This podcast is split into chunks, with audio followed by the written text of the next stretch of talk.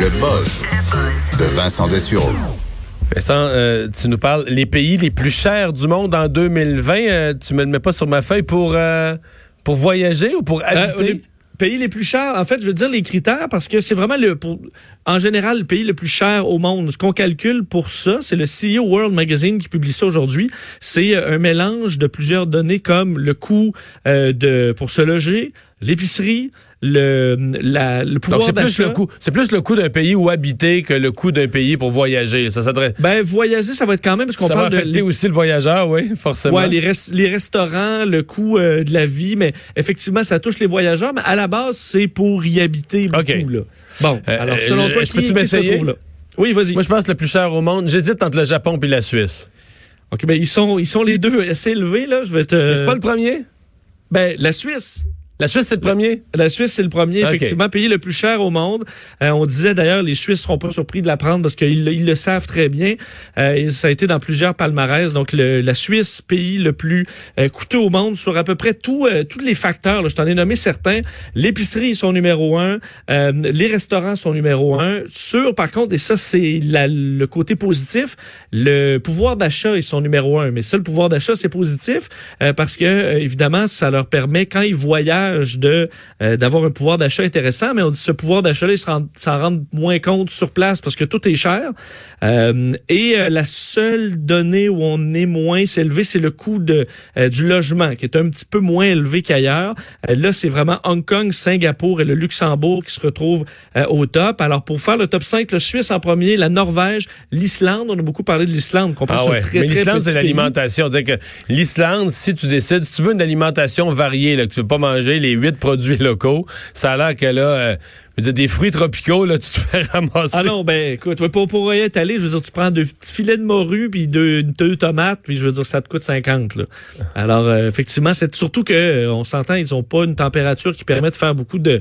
Euh, pousser des légumes. Alors, tout est en serre, ils font venir tout par de, de par le monde, alors c'est très coûteux. L'Islande, le Japon est numéro 4, et le Danemark, les pays les moins chers du monde. Là, on est ailleurs pas mal. Je sais pas si tu as une idée. Non, mais juste le Danemark, je suis allé à Copenhague, j'ai.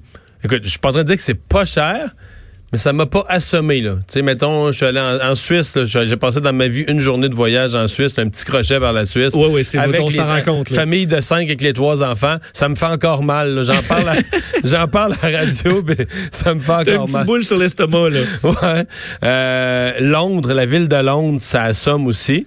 Le Danemark, ça, mais faut dire que j'étais pas, j'étais juste avec ma fille la plus vieille, on était juste deux. Ça, ça m'a moins frappé, là, tu sais, qu'à, tout bout de champ, mettons, j'étais, assommé par les prix. Tu vois, parce que le Royaume-Uni n'est pas dans le top 10, parce que Danemark, non, mais le Royaume-Uni, c'est la ville de Londres. Israël, Singapour et la Corée du Sud. Euh, mais la, quand, quand tu sors de Londres, tu rentres dans la campagne anglaise, tu arrives dans un pub pour manger, là, tu, changes complètement d'ordre de grandeur de prix par rapport à la ville de, à la ville Parce que en termes de ville, Londres, c'est la ville la plus chère au monde. Il y en a quelques-unes qui sont près Singapour, euh, euh, oui. Tu m'avais questionné sur les moins chers. Parce que les moins chers, ben ça, c'est, c'est, comme des pays, c'est triste de dire que c'est parce que c'est des pays les plus pauvres, là, je sais pas, probablement des pays d'Afrique. Ben, en fait, le Tchad, le Mali. Euh... En fait, c'est des pays, en fait, c'est le Pakistan euh, le, ah. le, moins cher, euh, l'Afghanistan ensuite, l'Inde et la Syrie. On comprend que, bon, euh, pourquoi? Parce que, dans, dans la loi de l'offre et de la demande, là, dans des pays de misère, tu sais, la demande est toujours moins forte, là. Et où se trouve le Canada, selon toi? Je dirais 25e, 20-25e. Ben bon, on est 24. 24 pour vrai? ouais. Oui, non, ben bon. 24, euh, tout juste derrière quand même des pays qui ont, euh, l'économie, Finlande et Suède juste devant nous. Euh, nous, entre autres, au Canada, le pouvoir d'achat est assez bon parce qu'au pouvoir d'achat, on est 11e selon les, statistiques.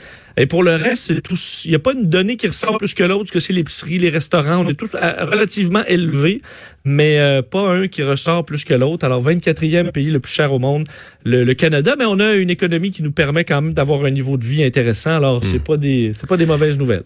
Alors, les bébés, même tout petits, de quelques mois, sont altruistes. Oui, euh, généreux. En fait, euh, on. Généreux. Euh, comment ben, on a mesuré ça? Ben, c'est ça parce que les parents vont peut-être dire, là, moi, l'enfant. Quand tu enlèves son hochet, là, il te, te ben, laisse pas, là, il tire?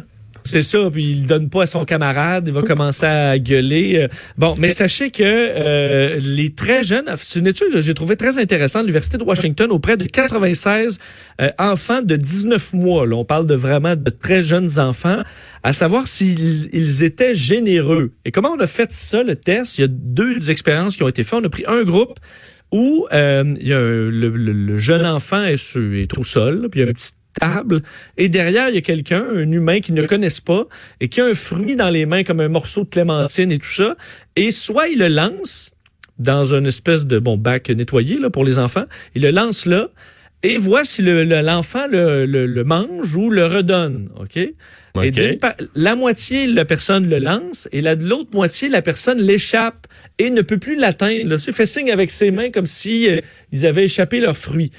Et euh, dans les, euh, il faut voir l'autre, groupe ensuite t'explique un peu la finalité de ce test-là.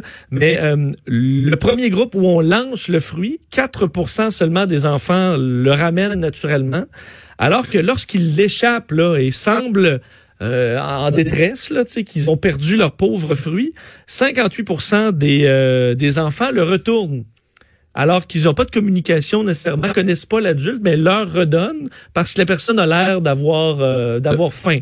OK? Et la deuxième partie de ce test-là, on mais si tu le lances, l'enfant se dit, tu l'as lancé, tu l'as lancé, c'est à moi. Exact, arrange-toi. Euh, alors que ils ont pris ensuite pour faire le, exactement les mêmes deux tests, mais avec des enfants qui n'avaient pas euh, eu leur leur euh, lunch encore. Alors des enfants qui avaient très faim. OK, des enfants qui ont faim. Et dans cette optique-là, c'est le fun qu'on fasse souffrir des enfants pour faire des études inutiles. Ben je pense qu'ils ont pas écoute, ils ont pas attendu très longtemps là, mais ils savaient les auteurs de cette étude d'ailleurs font aucun test sur des animaux là. non, ne testent aucun parfum, aucun shampoing sur des animaux juste sur des enfants de 19 mois sélectionnés. Mais là, euh, dans ce test-là, avec les enfants qui ont faim, ceux qui ont lancé le fruit, zéro enfant ont ramené le, fruit, ils l'ont mangé.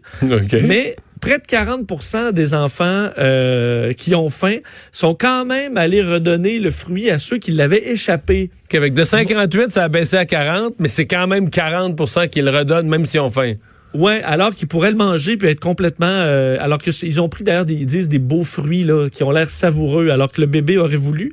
Et euh, alors l'enfant se sacrifiant euh, euh, a redonné un peu inconnu son fruit, alors montrant de l'altruisme un peu inné chez l'enfant. Et d'ailleurs, il y a quelques différences au niveau de, de disons de, de, la race. Où enfin on explique que les enfants d'un qui ont des frères et sœurs sont plus généreux naturellement.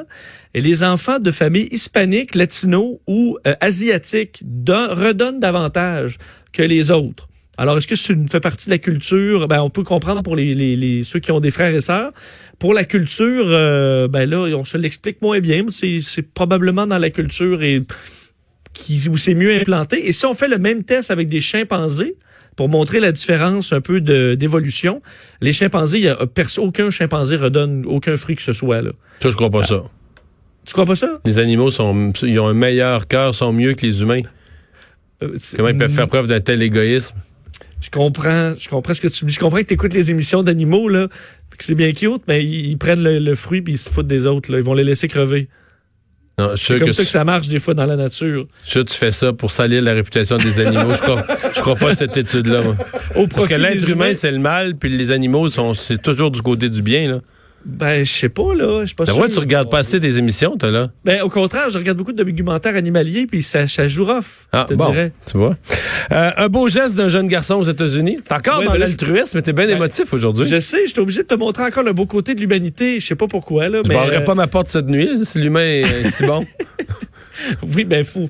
Ben oui, ben, fou. Bon, alors, c'est un garçon de 8 ans euh, à Washington qui, euh, on sait qu'il y a une problématique aux États-Unis de dette de, de, de dîner dans des écoles où on trouve avec des enfants qui se retrouvent soit où on refuse de leur donner leur dîner ou ils ont un dîner pour ceux qui ont des dettes parce que les parents sont pas capables de payer. Une dette dans le sens que euh, les parents ont pas payé, ont une dette accumulée au fournisseur du dîner à l'école.